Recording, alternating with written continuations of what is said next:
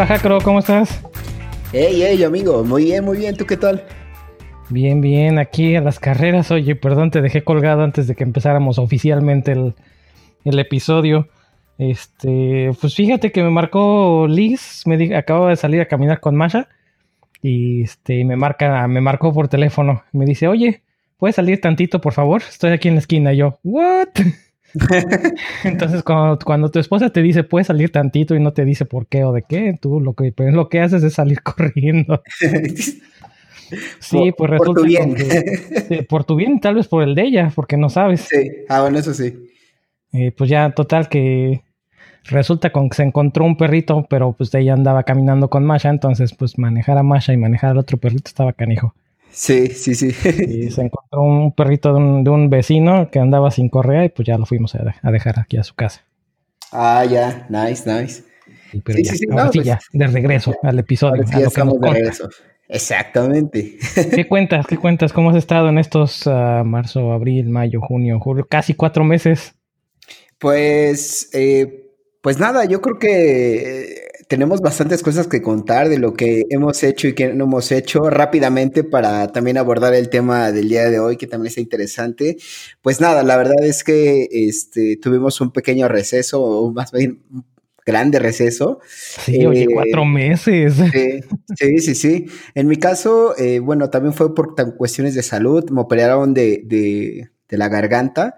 Entonces, pues no podía hablar, literalmente me operaron de las cuerdas vocales y también eh, del tema de las amígdalas, entonces no tenía voz y no podía hablar mucho, entonces por eso estuve como ya fuera de todo eso. De hecho, seguramente en los últimos episodios ya me escuchaban así. Y este, y más que nada por eso, y ahorita pues he estado pues trabajando bastante, este, con cuestiones de, de releases, de cosas por el estilo. Entonces, he estado muy metido en todo ese tema de, del trabajo como tal. Y bueno, pues actualmente también ya retomé mi canal de YouTube ya ahorita he estado haciendo colaboraciones. De hecho, el último justamente que, que al que invité fue a eh, este de Sunrose, que también fue el, último invitado de lo que es el podcast aquí, eh, hasta este episodio. Entonces estuvimos hablando de cosas interesantes y pues nada, en general ahorita he estado trabajando muy duro.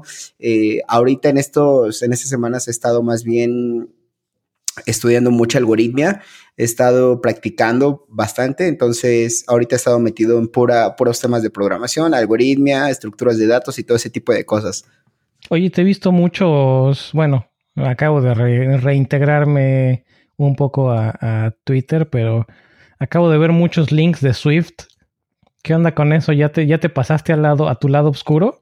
¿Hiciste cambio de plataforma? Pues más que, más que el cambio de plataforma, porque realmente no, no me disgusta Swift ni nada de eso, de hecho me parece muy interesante. Me gustaría o ya quiero empezar a justamente abordar eh, otras tecnologías más aparte de Kotlin y demás, ¿no? De hecho, una de las cosas que estoy haciendo ahorita es retomar Java y eso por consecuencia o por el objetivo de más que nada no casarme solo con Kotlin, ¿no? Que ya he estado haciendo Kotlin durante ya unos meses y la verdad es que quiero eh, empezar a diversificar y empezar a aplicar mis conocimientos con más tecnologías. Y pues la otra es que como mucha gente está, eh, bueno, digo, no sé si mucha, pero un poco de gente está viendo mi timeline y pues publico cosas de mobile, entonces dije, bueno, ¿por qué no voy a publicar cuestiones de Swift? Así que ahorita se andan publicando también ahí cuestiones de Swift y de Android en general. Vientos. Sí, sí, sí. ¿Y tú qué tal, amigo? ¿Qué, qué nos cuentas? Híjole, pues en estos cuatro meses, mira, estaba echando un clavado aquí al calendario para ver qué es, qué es todo lo que ha habido. y no sé si es bueno, digo, tiene que ser bueno, ¿no? Porque siempre cuando estás al pendiente de tu salud, pues es, bueno, pero veo cita de doctor, cita de doctor, cita de doctor, cita de doctor, cita de doctor. Ay, qué palabras, he estado con el doctor. sí, en pocas palabras he estado con el doctor. Pues mira, en ¿qué fue? En mayo. Ajá, en mayo me en mayo o en abril, no me acuerdo. No, fue en mayo. Me operaron de la vesícula porque hubo, un día que me empezó a molestar y bueno, para no hacer el cuento largo, acabé en urgencias, me hicieron una tomografía y, demás, ¿no? Y ya me dijeron, pues mira, no es grave, pero una vez que te empieza a dar molestias la vesícula, lo más, lo más práctico para todos, tanto para ti como para tu bolsillo, es que te operes y te quiten la vesícula. Porque pues es un volado, como no puede, como puede volverte a no dar, no molestar nunca jamás. Bueno, no, no, no es, no es nunca, no era nunca jamás, nunca me mencionaron nunca. Me dijeron, como puede no volverte a molestar en un año, dos años, cinco años, puede empezar a darte molestias dentro de un mes, después dentro de 15 días, después a la semana y luego prácticamente diario. Cada vez va a ser más seguido y cada vez va a ser más, más fuerte el dolor. Entonces, pues ya me, programé para operación, me operaron, me quitaron la vesícula y pues ya las citas de seguimiento con el doctor. Y aparte de eso, estaba viendo que también, pues, de, en marzo Ajá, mayo. En marzo regresó, si mal no recuerdo, regresó mi jefe de su primer periodo de, paternity leave. Y después en abril o en mayo, no me acuerdo cuándo fue, se volvió a ir a su segundo periodo de paternity leave. Entonces igual el trabajo muy variado entre terminar features para el primer release, eh, luego cambiar de, de, sombrero de puro development a un poquito más de, de coordinación y de ¿cómo sería? Pues no de manager, pero sí de, de juntas y estar haciendo más análisis de requerimientos y más arquitectura y como que hacer ese, ese switch de, de, engranes y pues se juntó muchísimo trabajo porque pues si no está el jefe, pues ahora hay que, hay que cubrir al jefe y este pues bastante, bastante el trabajo. no, igual y no dar el 20, pero sí dando el, el 10 o el, el 12.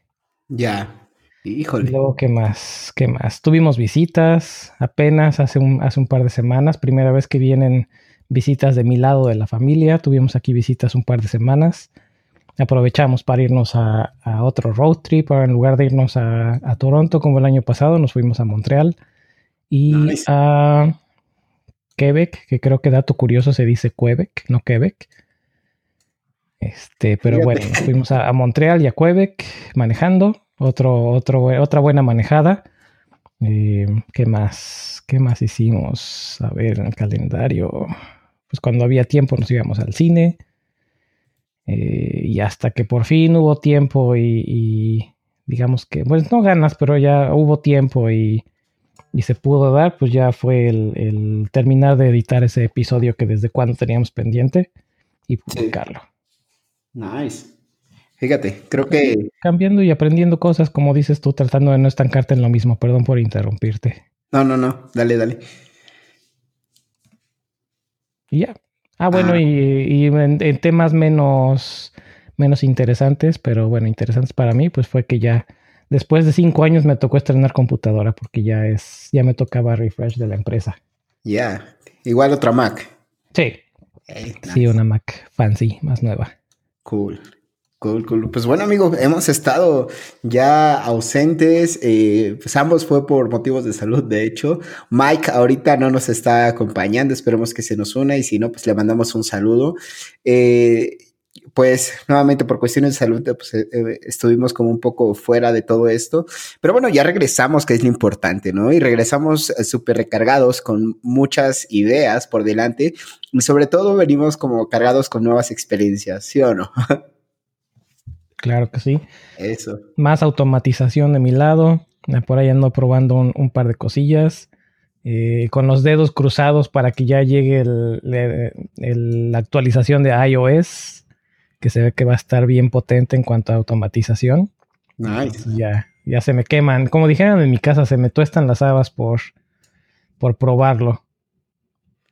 Cool, cool. Sí, sí, sí. De hecho, eh, algo que, que rescata un poco de apenas el evento de, Apple es que se están, están renovando bastantes cosas. que rescata un poco? Te estás ganando un ban permanente de este podcast. No, no es cierto. Ah, no, amigo, no, no, no. La verdad es que eh, siento que sí, sí están como ya entendiendo más el mercado. Eh, hablo sobre todo por esta nuevo, este nuevo hardware que sacaron que está hiper carísimo y que obviamente está enfocado a personas o más bien a industrias tal cual. Entonces, eh, yo creo que están entendiendo parte del mercado, están entendiendo que justamente es ocupado, las Macs son ocupadas eh, para temas profesionales. Entonces, eso me gustó, aunque el precio definitivamente es algo que solo una empresa podría pagar, creo yo. Pues que tú lo acabas de decir, es un... Eh, eso me dio risa ver los comentarios, como siempre, De por sí me dan risa ver los comentarios cada vez que hay un evento de Apple de, de todos los que somos fan de Apple versus todos los que son haters de Apple versus todos los que se la viven quejándose de Apple. Este, nada personal. Pero sí, la verdad es que si antes me daba risa, ahora me dio todavía mucho más risa.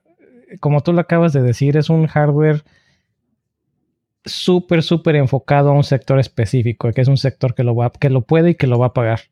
Punto. Sí. O sea, no es, no es una computadora que va a comprar eh, todo mundo, no es una computadora mainstream, no es una computadora que va a comprar este un, no sé, un equipo de desarrollo cualquiera, no es una computadora que va a comprar un, un geek de hardware. Bueno, tal vez sí la compren, pero va a ser un geek de hardware con, con poder adquisitivo. Sí, pero sí es, es, una computadora que, como tú dices, que va a comprar Pixar, o que va a comprar DreamWorks, o que va a comprar, que van a comprar, porque no creo que vayan a comprar nada más una. O sea, es, es equipo muy, muy especializado y sí. es, es, como si fuera una máquina de, digo, por poner un ejemplo muy, muy, absurdo, pero es como, es como ver un evento y ver la nueva máquina de tomografía axial computarizada. Sí. O sea, pues sí, es un, es un equipo súper costoso, pero no lo vas a comprar nada más porque es una computadora. Sí, sí, sí, sí. Sí, exactamente. Y lo que te comentaba, o sea, realmente están entendiendo parte del mercado de quiénes pueden ocuparlo y sin duda yo creo que van a ser compradas y obviamente van a ser compradas por empresas, no, no tanto por personas de, que las van a ocupar para algo común, ni siquiera para desarrollo. Eso es demasiado poder para, para solo simplemente eso. Y es lo que pasa, un ejemplo muy similar es lo que pasa ahorita, ¿no? Hay personas que se compran su Mac, su Mac de 70 mil pesos o 3.500 dólares, como quieran verlo, no sé, y que solo lo ocupan para estar navegando en Facebook. Es literalmente desperdiciar todo, todo el poder del hardware y software en simplemente cosas que no. O sea, entonces eh, yo creo que eh, me pareció bien esa jugada de empezar a hacer este hardware especializado o hardware bastante fuerte para estas empresas y eh, creo que yo, creo yo que sí se tomó muy a mal, eh, pero al final de cuentas pues son cosas que siempre pasan, ¿no? Y sobre todo en, en, este tipo de eventos.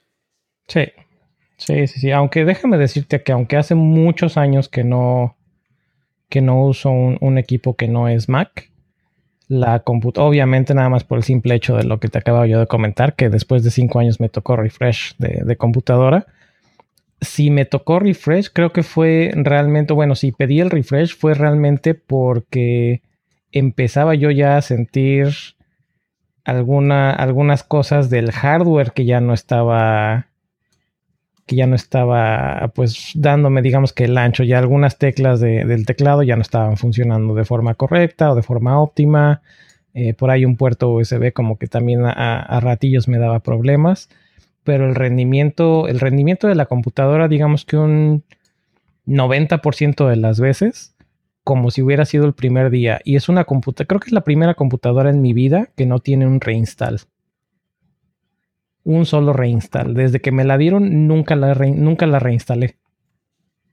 Wow. Y es una, creo que solo bastante bien de la plataforma, de la plataforma completa, tanto hardware como software y es una computadora que pasó obviamente en esos cinco años por cuatro actualizaciones de sistema operativo, más todas las herramientas de software que como developer instalas y desinstalas y cambias y quitas y pones.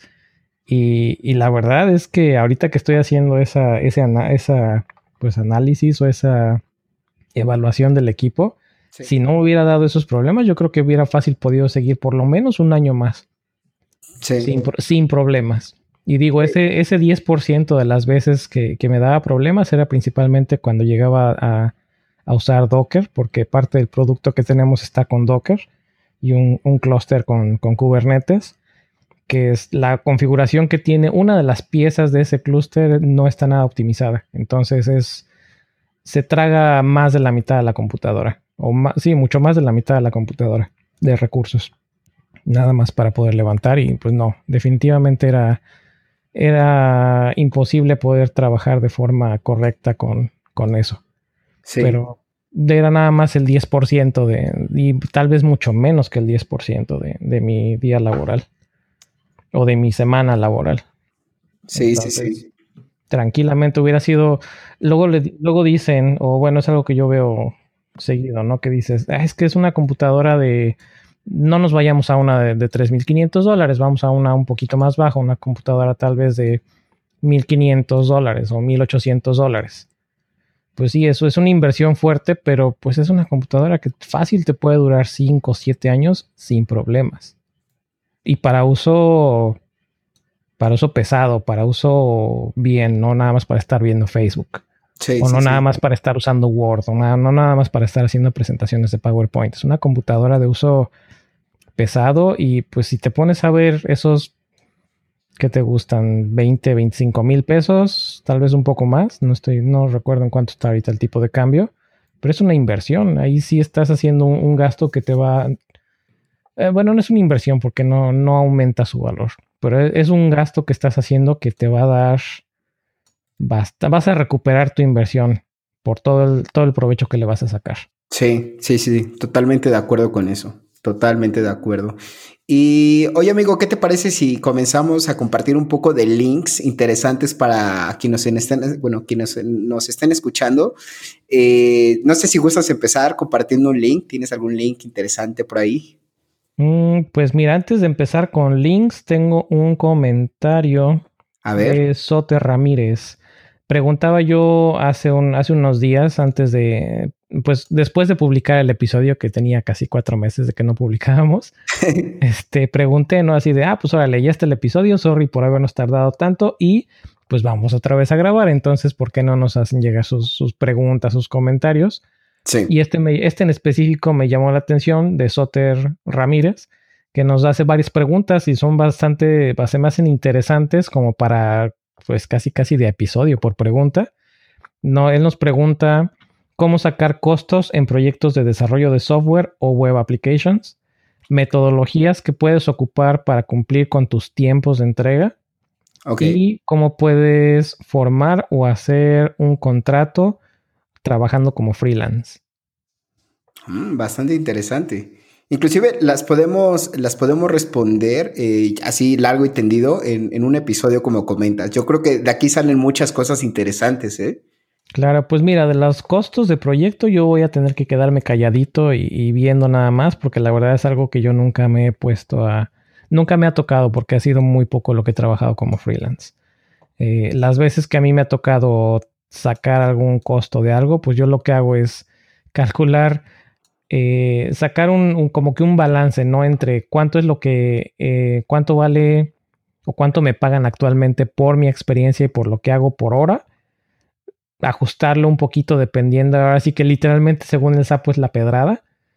Y en base a eso, pues ya calculo, calculo un, costo o un precio. Pero no, definitivamente no creo que sea la mejor forma de hacerlo. Y en cuanto a los tiempos, pues creo que si alguien nos dice cómo, cómo, cumplir con los tiempos, va a ser alguien que se va a volver millonario, porque es el problema de número uno del desarrollo de, los proyectos en, sistemas. Sí, sí, sí, sí. Ay, cómo hacer un contrato, eso estaría bueno, fíjate, no sé si tengas tú algún template o experiencia con eso de los contratos como freelance. Mm, pues más que contratos, eh, lo, más común, sobre todo, es cuando ocupan una, ¿cómo se llama? Estas como sub, bueno, empresas asociadas. No recuerdo ahorita el, nombre. Como outsourcing. Ándale, exactamente. Y ellos son como los que manejan más como esa parte, que te pueden ayudar con esa parte. Y pues simplemente es como de, ah, pues ok, esta es la empresa, es el, es el outsourcing y pues tú haces como el papeleo con el outsourcing y pues ya nada más literalmente le entregas el producto a la empresa. Entonces, eh, esa es una manera en como, como yo lo he hecho y pues sí, no me ha funcionado. Bien, entonces, pero sí estaría bueno. No dudo que no, no dudo que haya definitivamente por ahí algún startup incluso que te apoyen con la parte legal. Aquí en Estados Unidos, no sé si haya también, fíjate, para otros países, pero sé que aquí en Estados Unidos hay un, al menos uno que se llama Legal LegalZoom, creo. Ok. Que tienen muchos contratos y tienen como que el, proceso ya muy abstraído. Entonces es casi, casi clic, clic, clic, clic, clic, llenar algunos formularios y ya te hacen. Listo. Sí. Nice. Oh, eso está muy cool. Aunque no sé, te digo, no sé si es, ajá, LegalZoom, creo. Y no sé si sea, si cubran otras, mm, ¿cómo otros se dice? Países. Otros países, ajá. Ah, habrá que checarlo. Pero sí, podemos discutirlo en otro, en otro episodio y me parece súper interesante lo que comenta, ¿eh? Pues a ver, tú tienes algo que nos quieras este, platicar y vamos haciendo la de ping pong. Sí, sí, sí. Mira, pues este, tengo unos links que me parecen bastante interesantes. El primero, que es uno que ya hablé en un video, de hecho, es esto, este, estas estadísticas que han sacado los chicos de JetBrains, eh, que está bastante, bastante interesante porque te dan las estadísticas de este año, de, y tal cual te comenta, por ejemplo, datos interesantes que sacan a partir de esto, que eh, cuál sistema operativo actualmente se está ocupando más para desarrollo, pues aquí te marcan unas gráficas y te dice que Windows, Mac y, Linux están casi parejos, ¿eh? Están casi parejos a nivel desarrollo. Este, ¿qué plataformas? Ah, bueno, ¿qué tipo de plataformas o aplicaciones desarrollas? La mayoría hace web backend le sigue front, eh, frontend y le siguen las aplicaciones. De ahí, pues, librerías, aplicaciones de escritorio. Y más para abajo, como de preguntas ya fuera de relacionado con eso, te preguntaban como, te ponían como, ¿qué prefieres, gatos o perros? Y la mayoría de los devs eh, son de perros. Entonces, está muy curioso todo esto porque te puedes meter y, por ejemplo, a mí me, me causó mucha curiosidad que a partir de eso hice un video, este, que eh, en la parte de Java, Curiosamente está la versión 11, 10, 9, así hasta la 6. Y la mayoría, 83% de todo el 100, ocupa Java 8. Y el por qué, bueno, ya lo discutí también en ese video, pero es muy interesante todo este tipo de cosas. Entonces les dejo el link ahí para que lo chequen y vean un poco ahí de estadísticas basadas en lo que es eh, todos los datos que recopilan los chicos de JetBrains. Oye, ¿y ese Java es de los más nuevos o es de los término medio? Eh, Java 8, ah, pues rápidamente, simplemente aquí, Java 8 este, es como la última versión en donde eh, se, se, ¿cómo decía? Empezaron a salir como los updates cada seis meses o cada N meses. Entonces los brincos ya son como demasiado rápidos y la, gente pues simplemente se quedó ahí estancada. Y hay una razón también por tema de licencia de pago en la versión 11 y cosas por el estilo, pero se, eh, yo pienso, mi opinión es basada en eso, que ya fueron como tan rápido los saltos que la gente simplemente ya no le vio como valor y entonces por eso se quedaron ahí. Pero esa es una opinión bajo mi percepción, claro. Ok. ¿O será también por cuestiones de compatibilidad, que son la, también la mayoría las que son compatibles con Java 8? Mm, podría ser, o sea, es que pueden ser muchas cosas, realmente, pero es muy interesante porque aquí lo estás viendo y te dicen, wow, o sea, el Java 8 es como del 83%, ¿qué, qué, qué, qué está pasando ahí? No, pues sí me hiciste que me acordara de un par de, índices o de, estadísticas que tengo años de, seguir. Una es el índice TIOBE o TIOBE, no sé la verdad cómo se pronuncia. Y la otra es de Global Stats. El de TIOBE lo ponemos en los, en los comentarios. Es eh, los lenguajes de programación más usados y sus posiciones de hace años estoy viendo que tienen aquí por lo menos en la gráfica que está en, la, en la página, tienen datos desde el 2002. Y muy probablemente tienen datos desde antes, pero bueno, los primeros, el top 20 está Java en primer lugar. Otros así que me suena, bueno, de los clásicos que escucho, Python está en tercer lugar. Ah, JavaScript está en séptimo, subió del año pasado a este año. PHP bajó una posición. ¿Dónde está Swift? Swift está en posición 13. Go sigue subiendo. Ahora está en 16. Kotlin, no sé si. Ah, mira, Kotlin está en lugar 43. Ya está en el top 50. Sí, ya va escalando poco a poco. en fin, les dejamos también los links de Tiobe y el del otro, que es el de los browsers. Cool, cool. Déjalos apunto por acá antes de que se me olvide. Ok, me toca. Hoy en la mañana precisamente me encontré algo que me gustó, aunque todavía no le veo la aplicación con la versión que tengo de, de sistema operativo en, el iPad, pero es algo que llevo mucho tiempo tratando de, hacer, que es tener un, un, ambiente de desarrollo más completo en el iPad. Me encontré un, hay un proyecto y un startup que tienen eh, forma de correr code, Visual Studio Code, de forma remota. Entonces te funciona tanto, no sé, no estoy seguro en Windows, creo que Windows no está todavía disponible el binario, pero por lo menos para Mac y para Linux tienes tu, tu, tu binary que es un, se llama Code Server. O creo que también lo tienen como Docker, como imagen de Docker. Entonces cuando lo arrancas, en tu, en tu local literalmente haces Code Server y le puedes pasar algunos parámetros, te da un password temporal, abres tu browser en cualquier plataforma y hazte de cuenta que tienes tu, tu editor de Visual Studio. Oh, interesante. ¿eh? bastante, bastante interesante. Y pues al estar Visual Studio completo de forma remota, te puedes conectar en tu iPad, en tu tablet, en tu, vaya, potencialmente en tu celular, aunque estaría medio complicado. Sí, bueno, no complicado, pero sí sería una cosa demasiado pequeña, ¿no? Sí, sí, sí. Ándale, incómodo es la palabra, pero para una tablet, por ejemplo, con, un tamaño decente de pantalla, es, se me hace bastante, bastante potente. Bastante bueno, sí. Te puede sacar de un apuro. No, pues puede ser literalmente tu, estación de trabajo. O sea, si, no tienes necesidad de una resolución grande de pantalla, puedes fácilmente tener tu, tu VPN donde te conectas a tu, a tu workstation no tienes que estar, vaya, ni siquiera tienes que llevarte la computadora. Te conectas por VPN a tu estación de trabajo o a tu servidor. Y con esa, este, ahí está todo tu ambiente de trabajo, ahí está tu Visual Studio, ahí está tu proyecto, ahí está el Node o Python o lo que sea que estás programando y desde ahí te conectas. Interesante, ¿eh? muy, bueno. Estamos ¿eh? regresando a, la época, estamos haciendo el full el circle back a los terminales tontos. Exacto. Donde tu terminal nada más es un monitor y un teclado. Y ya, se acabó, sin más cosas.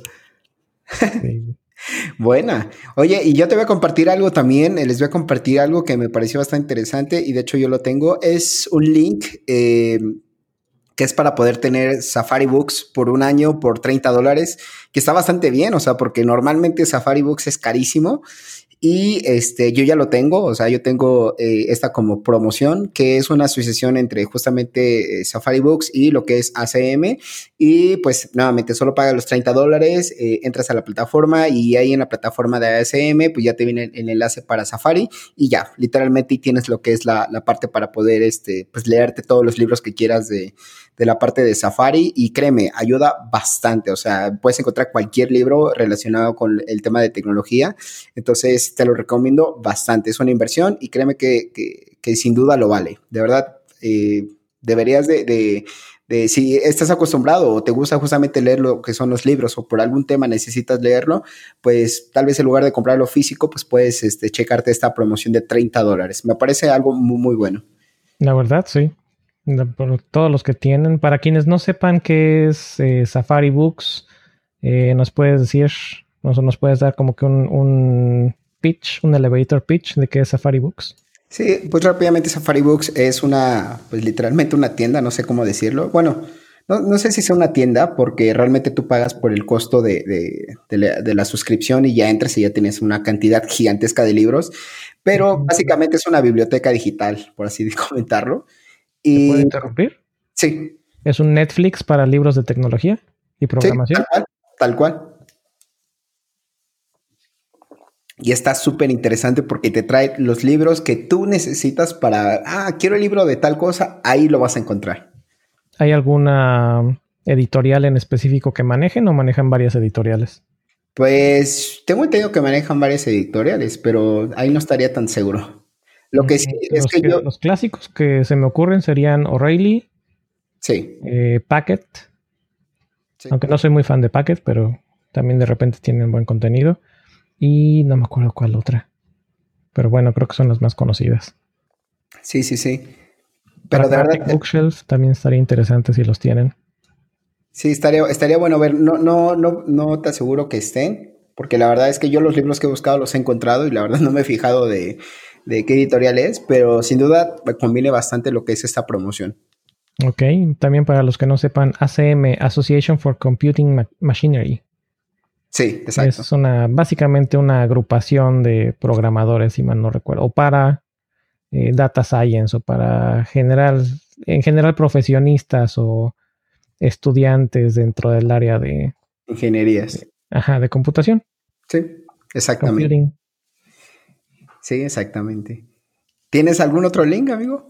Eh, pues estoy tratando de hacer memoria, pero la verdad es que en estos últimos meses sí ha estado bastante movido. Déjame tratar. Pues creo que ha estado más, más metido en, cuestiones de del proyecto que en andar viendo links, pero créeme que si me, si, si me acuerdo de alguno interesante, definitivamente lo voy a poner. Cool. Fuera de eso, pues mis herramientas en general de automatización, Alfred lo actualizaron en la Mac. Está bien. Eh, Keyboard Maestro también lo sigo usando bastante, bastante seguido con, con esas macros que de repente me sacan de, del apuro y me ayudan a ahorrar mucho tiempo. Tengo ahí un par de macros interesantes. Obviamente son muy específicas a mi uso, pero eh, tengo una macro que me ayuda a hacer el registro del pago de mi internet, porque al ser trabajador remoto, eh, pues tengo, tengo la opción de, que me reembolsen parte de, mi recibo de internet. Sí, sí, sí. Entonces ya tengo una macro que cuando la activo solita abre la página de mi proveedor de internet, me loguea, baja el PDF del recibo, cierra la, cierra la página, abre la página de, que utilizamos para los reembolsos, genera un nuevo reporte, hace el upload del archivo y llena todo y ya nada más me deja para que le dé clic al botón aceptar. Oh, cool. Mientras hace eso, yo nada más estoy. Es nada, sí, nada más le doy clic a un botón y me, pongo a ver cómo, cómo se mueve todo solito. Sí, ya te evitas de ese proceso. Cool. ¿Qué otra cosa? Mm, pues estoy utilizando Butler de Trello, que ya se los había platicado hace tiempo. Lo compró, pues no sé si Trello o Atlassian, pero alguien, supongo que Trello. A final de cuentas, Atlassian compró a Trello, pero bueno, Trello compró Butler. Y pues ya Butler es parte de Trello. Y pues la verdad es que está bastante potente. Ya se los había platicado. También es una herramienta para automatizar en Trello y crear flujos. Pueden hacer que sus cards, eh, que se automaticen cosas cuando, cuando creas un card en una columna, cuando mueves un card, cuando, no sé, periódicamente, cada X tiempo, cada X minutos, cada día de la semana, cada dos días, etcétera, etcétera. Puedes crear botones para que cuando abres un card le des clic a un botón y ya solito haga algo. Puedes hacer botones para todo el tablero. En fin, bastante potente. Nice. Y viene en la parte, mm, creo que viene con el free. Y si no viene con el free, viene por lo menos con el, con el de pago básico. Cool. Cool, cool, cool. Bastante genial. Oye, y este, ¿qué tal ¿Qué te parece si pasamos ahora sí a, lo que es el tema? Claro, a ver, ¿nos quieres dar un intro?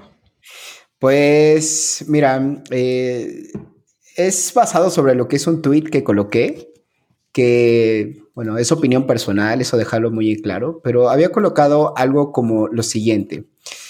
No conocer el producto, no entender a tu cliente y no escuchar a tus expertos es una fórmula para un desastre.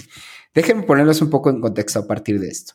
A lo que yo me refiero con esto es que es importante que la empresa, la compañía, llámalo como gustes, es importante que tenga en cuenta este, estos puntos, estos puntos que acabo de, mencionar, ¿no? Que conozca el producto que está haciendo, que entienda y que escucha a sus clientes, a sus usuarios y que también escuche a sus expertos que están trabajando con esto.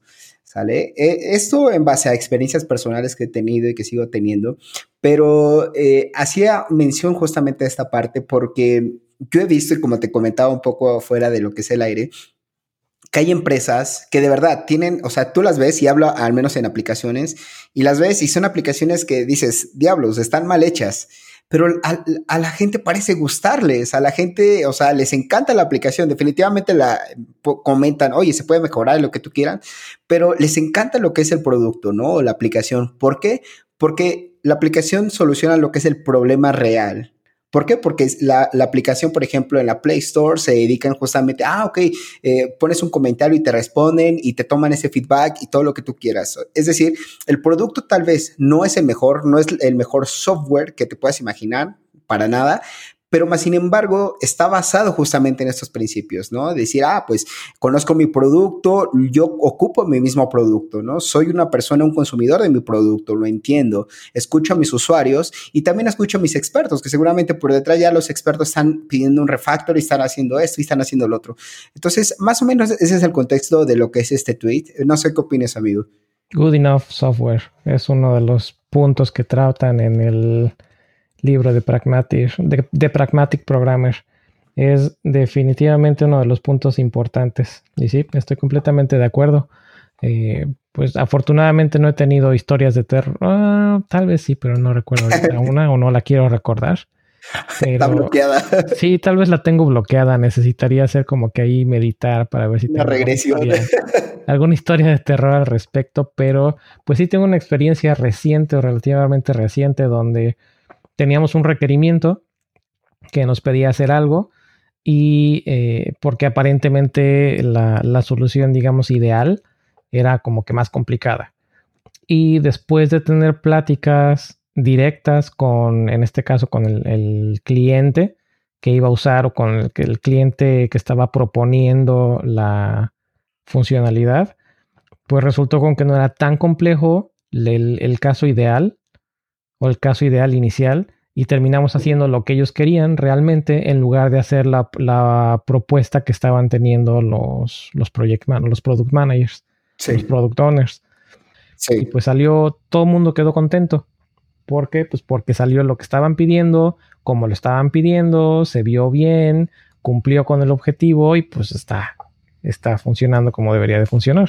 Sí, Entonces, pues si, si conoces a tu cliente a, o a tu usuario, lo escuchas, entiendes lo que está pidiéndote, es mucho mejor que simplemente decir, ay, pues quiero poner un botón o el típico, ¿no? Que los de UX o los de diseño o los de, de, ajá, de diseño no tienen los datos que necesitan, tienen la idea que como que les vendió el, manager, hacen que se vea bonita la idea que les dio el manager y cuando eso le haces match con los datos reales o lo, con lo que el usuario estaba pidiendo realmente, pues se pierde.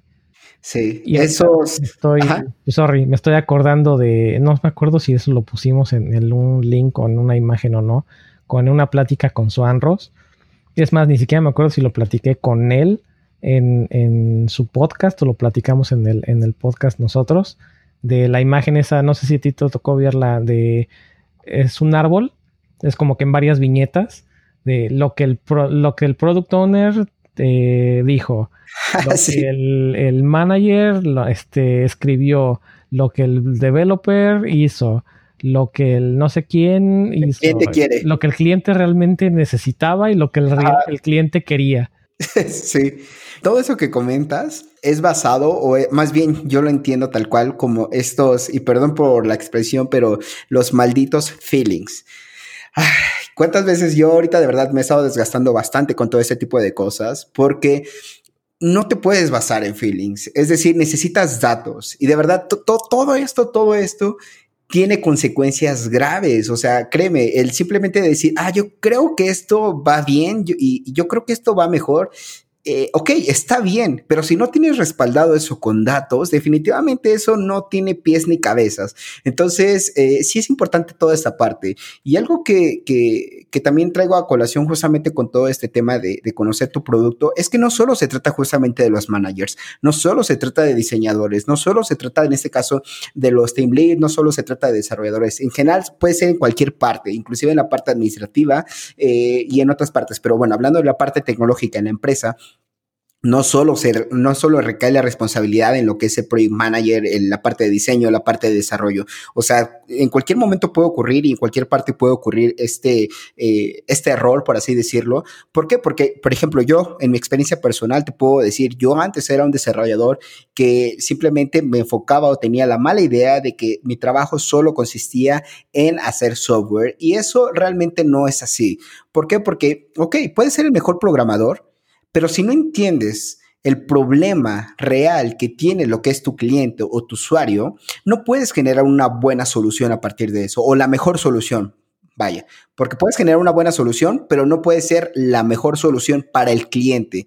Y es importante que tú como developer, tú como persona de diseño, tú como persona eh, manager, eh, entiendas qué quiere tu usuario, entiendes qué quiere tu cliente, cuál es el problema que nosotros tenemos que resolverle. O no sé antes de decir que puedes hacer una solución, yo me iría tal vez un poco más atrás y decir, si no entiendes el problema, puedes hacer una muy buena pieza de software que no arregla ningún problema. Ajá.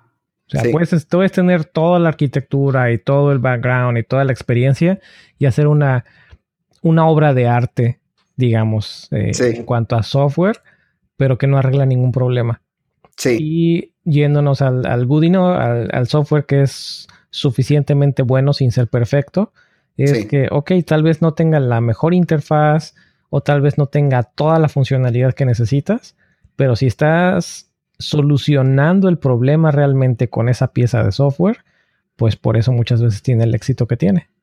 Sí, exactamente. O sea, realmente esto es real. O sea, si puedes tener el software, como lo comentas, una preciosura de software que dices, oh, wow, tiene implementado lo mejor de lo mejor, está súper bien. O sea, lo ve otro desarrollador y desearía estar trabajando con él, ¿no? Pero al usuario no le gusta. ¿Y por qué pasa esto? Porque no fue hecho basado en lo que realmente, o eh, basado en el problema que se intenta solucionar o que se pretendía solucionar. De ahí la importancia, como comentaba en el tweet, de escuchar a tu usuario, de entender a tu usuario, ¿no? Y algo que también eh, comentaba que también es muy importante. Una cosa es escuchar a tu usuario y la otra cosa es conocer tu producto. Es bien importante conocer qué estás haciendo. O sea, si, yo soy una, una, una, una empresa que se dedica a hacer eh, agua embotellada y yo no soy consumidor de esa agua, ¿cómo yo puedo saber como usuario o como cliente qué es lo bueno y lo malo de mi producto? ¿Cómo puedo saber la diferencia real como usuario eh, entre lo que es mi botella de agua versus la botella de agua de otra compañía? ¿Cómo puedo saber, ah, pues un día por la mañana a lo mejor si tú eres usuario de tu propio producto, un día por la mañana puedes agarrar tu botella y decir, ¿sabes qué? El plástico es muy rígido me fui al gimnasio y llevaba la botella y se, no, no la pude doblar y me estorbó. Y de ahí todo ese tipo de cosas tú puedes darte cuenta de, ah, ok, estaría bueno, vamos a, vamos a ver esos datos, vamos a ver si la gente prefiere esto, la gente prefiere el otro. Entonces es importante entender tu producto. Eh, literalmente, si lo puedes consumir, pues mucho mejor para que puedas entender la situación y ponerte en el lugar de lo que es tu cliente. Aunque no necesariamente tienes que ser consumidor de tu producto. Pero conocerlo. Conocerlo sí, pero no, ser, no necesariamente ser consumidor. Cuando eres consumidor de tu propio producto es definitivamente la mejor opción. Sí, sí, sí. Tú mismo te das cuenta de los problemas que tiene y tú los arreglas. Cuando, si no eres el consumidor, pues te estás uh, atenido a lo que los usuarios te dicen, que les funciona o que no les funciona. Pero ahí hay también una historia que, este, bueno, no una historia, bueno, es una historia que me contaron, no me tocó experimentarla del lado del usuario. Me tocó verla, pero no experimentarla. Que es, tiene, teníamos un, bueno, no teníamos, la empresa para, una empresa para la que trabajé, tenían un producto, digamos la versión legacy, Sí. Que pues si ellos conocían la industria, porque originalmente trabajaban en esa industria y después hicieron como que el pivot a desarrollar el software para la industria, ya no tanto enfocándose en la industria. Sí. Entonces trabajaban para, hicieron su, software para solucionar los problemas de esta industria, pero cayeron en el error de, como dices, no conocer su producto. Y es que, ¿qué era lo que pasaba? Que tenían, capturaban clientes, ¿no? Estaban capturando clientes y estaban creciendo. ¿Qué pasaba con clientes grandes? Que como es un cliente, y esto entre comillas, grande, con, digamos, con inversión fuerte en el, en el producto, pues tenían la opción de, o el cliente tenía el mal hábito, digamos, de hacerle manita de puerco al cliente o digo a los desarrolladores para pedirles casos de uso muy específicos de ellos y, e integrarlos en el, en el producto. Sí. Entonces terminaron con un producto que tenía, digamos, ¿no? Por poner un ejemplo absurdo, una pantalla que debería tener tal vez tres opciones y cinco checkboxes, por decir algo, de, configuración, acabaron con una pantalla de configuración que luego ni los mismos developers ni los mismos eh, product owners del, producto sabían para qué eran. ¿Por qué? Porque habían pasado por tantos ciclos de, de aumentar la funcionalidad y aumentar la funcionalidad que había checkboxes y opciones en el sistema que eran, incluso la mayoría eran para clientes que ya ni usaban el software.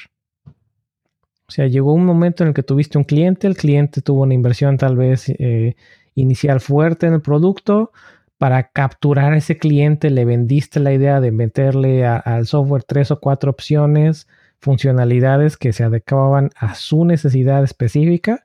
Sí. Y después de un rato se fue el cliente. ¿Y qué es lo que pasa? Pues que ya te quedaste con eso que nadie más lo usa. Sí, sí, y esto repítelo constantemente con cada cliente grande que, que obtienes, pues ya salió, salió hecho un caos ahí. Sí. ¿Y qué es lo que pasa? Que, perdón, que al no conocer el producto, o sea, que tal vez entiendes a tu cliente, ¿no? Que es lo que estábamos diciendo. Conoces a tu cliente y entiendes a tu cliente, pero no conoces tu producto. Entonces no tienes el, digamos que la autoridad, no sé cómo, cómo ponerlo en palabras, pero no tienes la autoridad para decirle al cliente, sabes que, ok, está padre tu caso de uso, pero no, no aplica. Sí. Sí, sí, sí. No, aplica en el software. Tal vez te vamos a hacer una, una versión específica o tal vez te vamos a hacer un, plugin o tal vez, no sé, buscar esa forma de satisfacer la necesidad del cliente sin tener que alterar tu producto y empezar a, a agregar, a, crear un Frankenstein, un, un monstruo de Frankenstein que está ahí todo feo.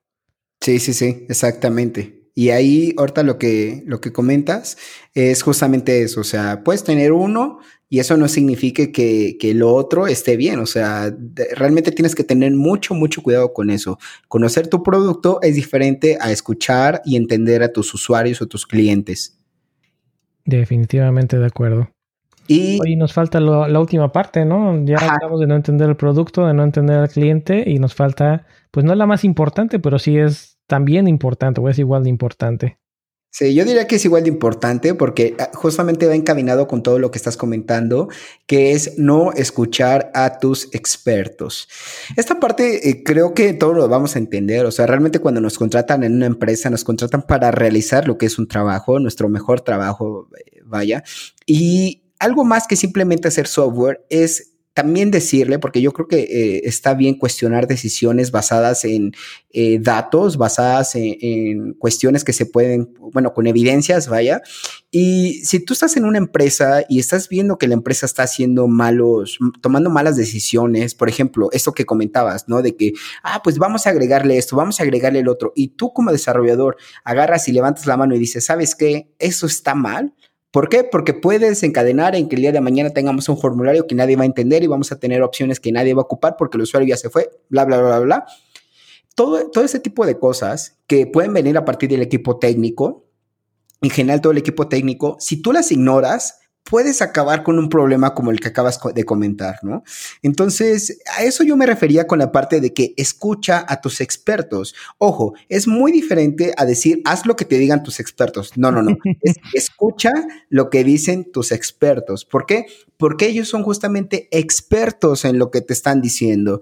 O sea, si alguien de, de, de mobile, por ejemplo, que en mi caso te está diciendo, oye, eso está mal, es porque se está basando en experiencia de otros trabajos, se está basando en cuestiones, este, ¿cómo decirlo? Ah, en conocimiento sobre la plataforma y experiencias en general. Entonces, si alguien que trabaja y es experto en eso te dice, hey, eso está mal, escúchalo. escúchalo. Es, arma de dos filos, ¿eh? Porque si eres el único experto en el producto, corres el riesgo de, de ser, sin darte cuenta tú como experto, corres el riesgo de ser un, por ahí anda un post que también lo voy a poner, que se llama ser el, expert beginner. Y ahorita si quieres lo, lo, platicamos un poquito, no sé si hayas escuchado el término, pero si eres el único que está en la empresa como experto y tú estás dando esa opinión, corres el riesgo de tú mismo estarte boicoteando y estar boicoteando el producto.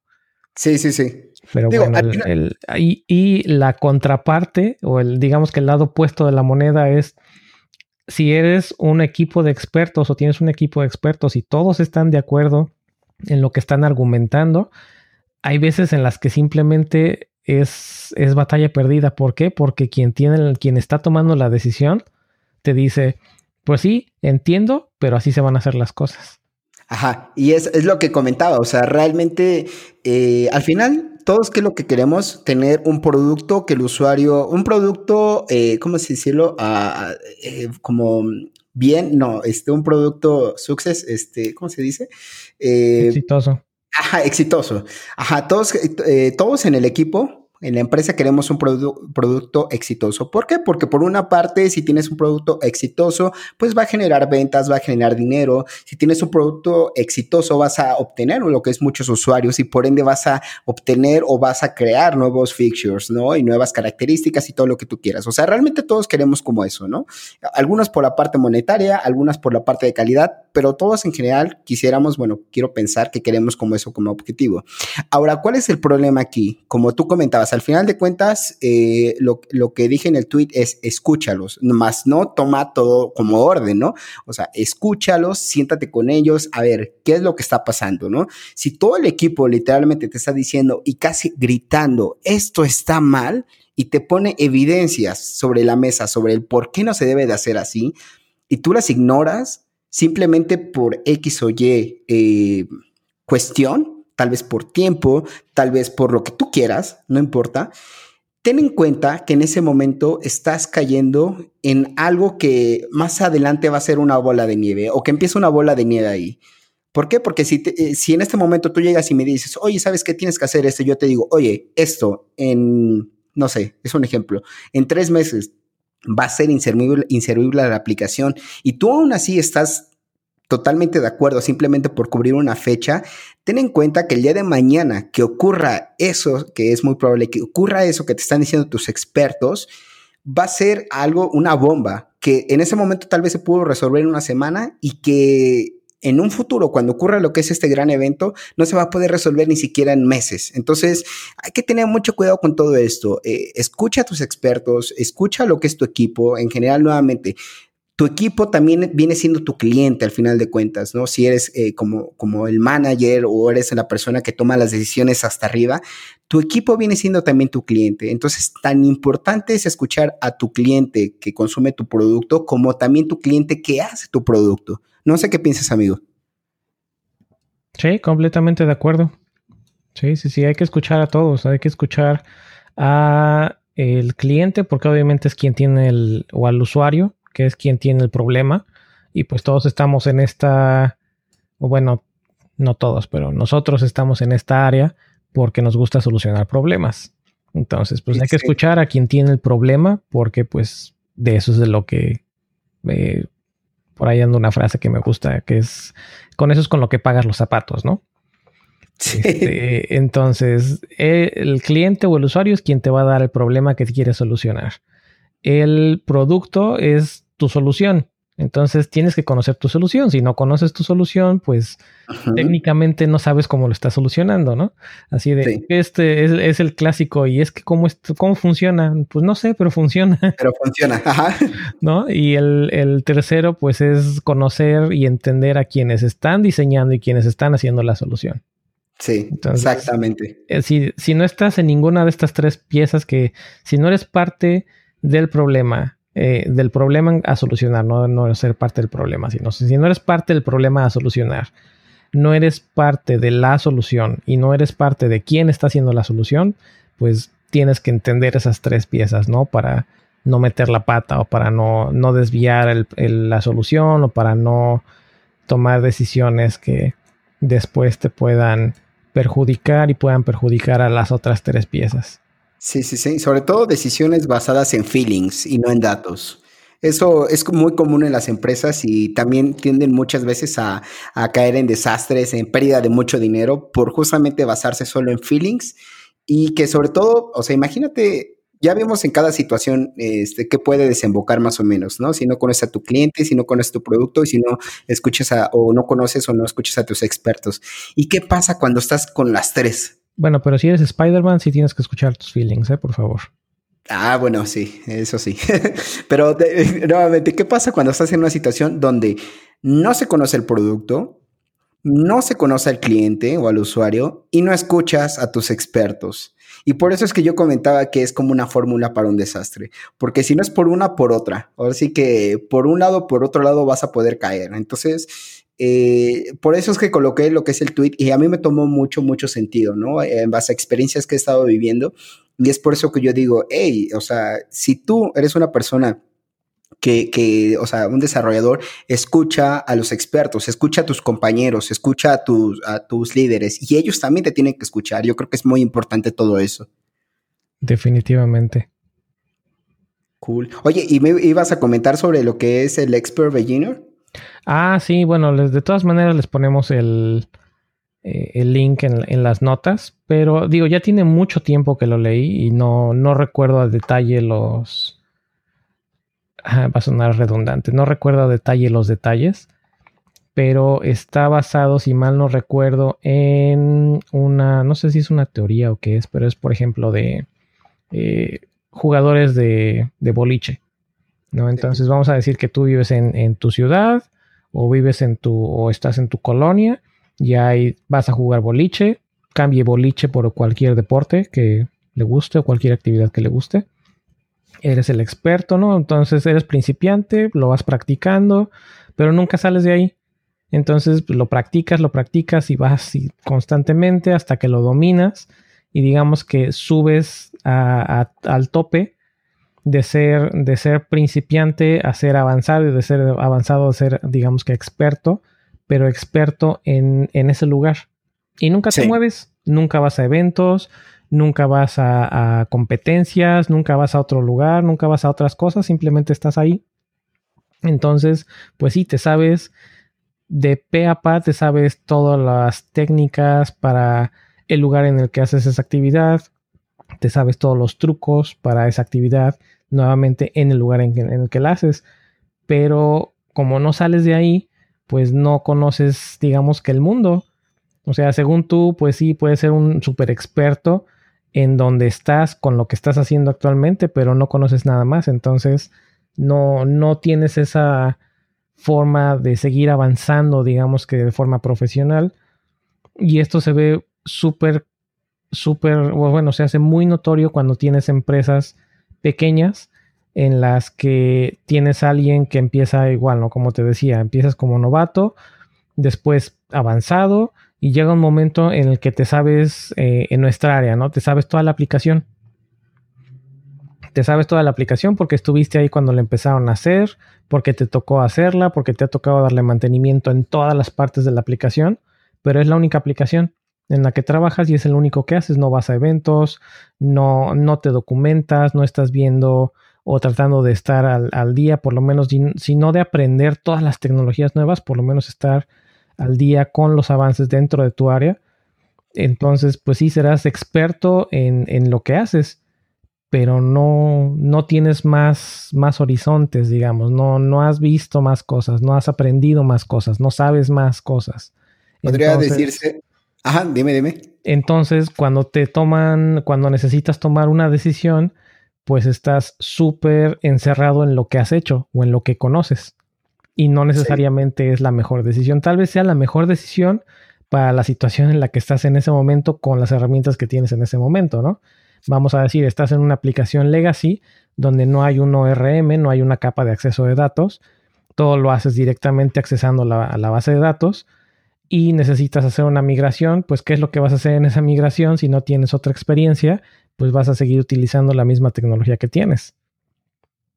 ¿Por qué? Porque no conoces otra cosa, no sabes qué mejoras puedes hacer, no sabes qué otras tecnologías puedes hacer, no sabes qué otros patrones de diseño puedes implementar. ¿Por qué? Porque estás encerrado completamente en tu mundo. Y esto es, eh, en este post que les comento, es lo que ellos mencionan como un expert beginner. ¿Por qué es expert beginner? Porque nunca dejó de ser un beginner. Simplemente se encasilló en aprender eso que estaba haciendo y ahí se quedó en lugar de tener más contacto con otros developers o con otros developers de otras compañías en eventos o leyendo o interactuando en otros medios, para pasar de, un beginner, digamos, a una persona competente, después a una persona proficient y luego a ser realmente experto. Y luego de experto, pues se inicia el ciclo. Generalmente llega un momento en el que eres experto en algo y como ya no te da el ancho o ya no te satisface, pues haces un pivot, haces un, cambio de tecnología, un cambio de lenguaje, un cambio de framework y regresas otra vez, ¿no? cierras el círculo, vuelves a ser novato y vuelves otra vez a, seguir avanzando y aprendiendo cosas nuevas. Nice. Vaya, podríamos decir que resumiendo un poco todo esto, es eres experto de tu mundo, pero no del mundo. Entonces, eh, creo que lo podemos resumir así, ¿no? Y tienes totalmente la razón, hay que tener mucho cuidado también con eso. Claro, algo que yo puedo decir, que definitivamente si tienes un equipo es súper mejor, de verdad. A mí, por ejemplo, no me gusta trabajar solo. Eh, eh, te lleva muy malas cosas al final de cuentas, cosas buenas, pero también muchas cosas malas, ya hablaremos de eso después, pero es cierto, toda esa parte es muy, muy cierto. Puedes ser experto, pero pues solo de lo que tú conoces o solo de tus, de tus necesidades. Necesitas justamente salir al mundo, literal, o salir afuera, valga la redundancia, y ver que realmente en qué posición estás, ¿no? Entonces sí es importante, pero algo que te puede ayudar, inclusive si, si no eres experto, pero que te puede ayudar a tomar decisiones, yo me atrevería a decir que son los datos. Al final de cuentas, los datos te van a reflejar comportamiento, te van a ayudar y es una gran guía y definitivamente puede ser la evidencia perfecta o las bases para tomar decisiones.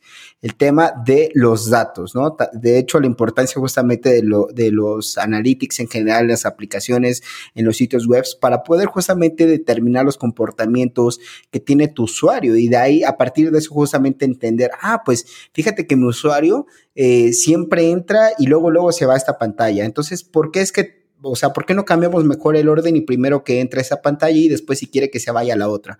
Entonces, eh, yo creo que aunque no seas experto, porque muchas personas no desarrollan y toman decisiones bastante buenas y las hacen justamente basadas en datos. Es interesante eso que mencionas de, de los analytics. Es analytics pero sin comprometer la privacidad de los usuarios. Ah, bueno, eso sí también, que yo como desarrollador de aplicaciones móviles a veces digo, what? O sea, realmente hay cosas medio triquis ahí, medio de miedo que dices, no manches, o sea. Pero si hasta en el browser, ¿qué me dices? O sea, todo, oh. toda la, no sé si estés al tanto, pero todas las técnicas que hay de, que le llaman fingerprinting, o sea, leen la mayor parte de cosas que puedan, leen la mayor cantidad de cookies que puedan, que no estén restringidas en dominios leen eh, los datos de, este, ay, ¿cómo se llaman? Estos crean muchas veces un canvas de uno por uno y hacen un render con fuentes específicas y luego sacan el listado de tus fuentes y sacan n cantidad de información a través del browser que sí, o sea, no saben tal vez que eres David Hackroy que vives en tal lugar, pero saben quién eres, o sea, tienen tu ID y entonces con esa información te trazan, te, bueno, te siguen por todo, por todos lados. es, impresionante, te siguen por todo internet y es impresionante. Da miedo. Sí. wow. Pues sí, al final de cuentas lo que te digo, o sea, te digo, eso ya se puede ocupar para bien o para mal, pero tomar decisiones basadas en datos creo yo que es una buena manera de tomar decisiones correctas, ¿no? Y obviamente si a eso lo aumentas lo que es los comentarios de tus expertos y lo aumentas el conocer a tus usuarios realmente qué es lo que quieren y conocer tu producto, puedes tener un producto realmente deseable, un producto que digas, wow, este es un producto bien hecho, bien pensado y bien elaborado.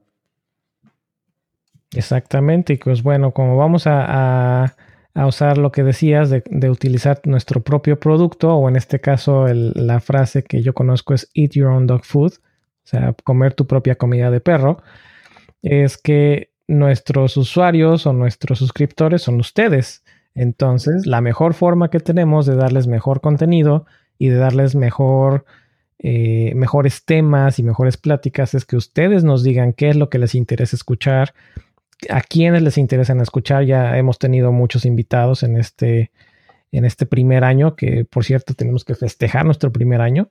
Pasó, ya pasó. y no hicimos nada porque estábamos ausentes, pero bueno, tenemos que festejar nuestro primer año.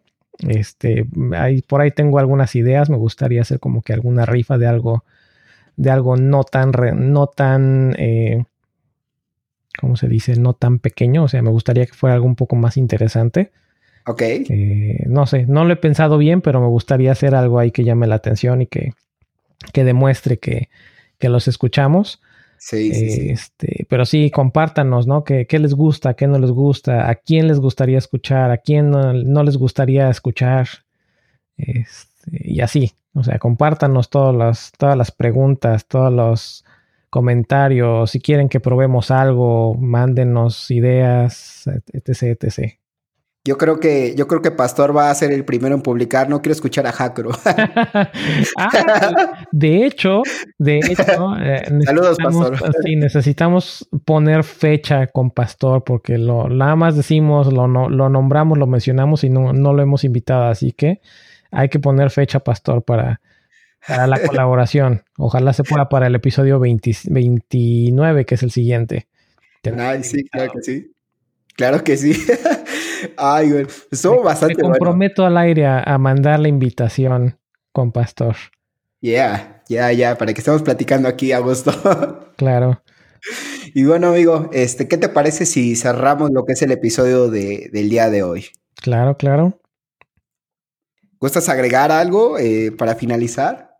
Pues nada más me gustaría agregar que esperemos que este año nos, nos deje más más cosas. Y estoy hablando de este año a, más de la, media, la, mitad del año, pero bueno, este año nuevo de Death Knights, porque pues sí, ya, ya tenemos nuestro primer año, que este segundo año de Death Knights nos deje más ideas, más proyectos, más temas, tal vez diferentes este, formatos, no, no sé, tenemos que experimentar con nuevos formatos y nuevas ideas.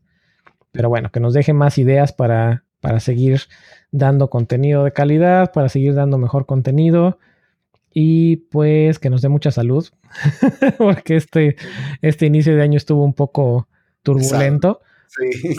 Pero bueno, también nos hace falta Mike para que estén de regreso los tres mosqueteros. Exacto. Así que también está pendiente para el episodio 29 Mike. Y pues creo que ¿Qué más para cerrar? No se les olvide mandarnos nuevamente sus comentarios, sus ideas, sus sugerencias y no se les olvide también visitar podcast.fans donde están los, los podcasts y también sugerir podcasts si es que nos falta alguno que ustedes escuchen y no tengamos para que también lo agreguemos. Nice, nice. Te iba a decir que ya hay que ir a bajar a Mike de la montaña. Es como de, ah, bájate, ya vente, jalale la cuerda, ya bájate. mejor lo dejamos que baje con calmita, no se nos vaya a desbarrancar. Sí, sí, sí, no, con calma. Pues nada, yo creo que nada más agregar que este, van a venir episodios bastante interesantes. Eh, hay muchas cosas de las cuales vamos a estar hablando. Ahorita, pues simplemente con, con, las preguntas que hicieron al principio, con el tema de analytics, o sea, es un mundo ahí de cosas que podemos hablar. Y que, pues nada, que nos sigan escuchando, que gracias por seguir escuchando también los episodios. Yo he escuchado bastantes comentarios que me han hecho llegar justamente de, de, personas que les gusta mucho lo que es el, el contenido. Así que, pues nada, simplemente, pues puedes escribirnos en Twitter, ahí déjanos un comentario, oye, estaría súper chévere que hablaran de esto, estaría súper padre que discutieran ese tema y aquí lo discutimos y vemos que sale. Claro, y invitados, a mí me encanta tener invitados en el, en el podcast, así que si saben de, alguien que le interese, pues mejor, ¿no? Para tener voces nuevas. ¿Y qué más? Pues por aquí estoy viendo mi lista de temas pendientes y creo que podemos hacer algunos spoilers. Por ahí anda hablar acerca de arquitectura, de patrones, eh, lo, que comenzaba, lo que mencionábamos al inicio del episodio. Eh, por ahí hice un, tuve una experiencia buena, no, no mala, una experiencia buena con respaldos. Entonces también me gustaría platicar un poco de backups, cómo hacen sus backups, porque todo mundo debe de hacer sus backups. Este, entonces, platicar ahí un poquito de backups, platicar acerca de Internet of Things, hardware y obviamente nuevamente del, del aniversario del podcast. Yay. Sí, vienen cosas bastante interesantes. Así que escúchenos, suscríbanse justamente en la plataforma que ustedes gusten. Ya saben que nos pueden encontrar en diferentes plataformas. Y pues. este, Google Play, eh, Apple Podcast, obviamente, iTunes. Todos lados. Entonces nos pueden escuchar por ahí. Y pues nada, yo creo que ya nos despedimos, amigo. Claro que sí, Jacro. Pues muchas gracias. Nos estamos escuchando en el siguiente episodio. Gracias, amigos. Y estamos de regreso. Gracias. Bye. Bye. Recuerden que pueden ser parte del show enviando sus comentarios a cualquiera de nuestras redes sociales o por correo electrónico a podcast.devnights.mx. No olviden suscribirse con su cliente de podcast favorito o visitando nuestra página podcast.devnights.mx. Mike es Shell Dandy en Twitter, Eric es Erruiz de Chávez en Twitter y yo soy David Jacro también en Twitter.